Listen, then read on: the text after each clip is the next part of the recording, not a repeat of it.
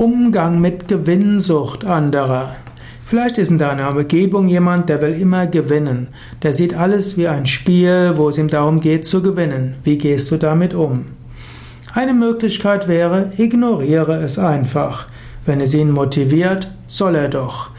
Wenn das zu unmoralischem, unethischem Verhalten oder gar kriminellen Verhalten führt, dann solltest du natürlich einschreiten.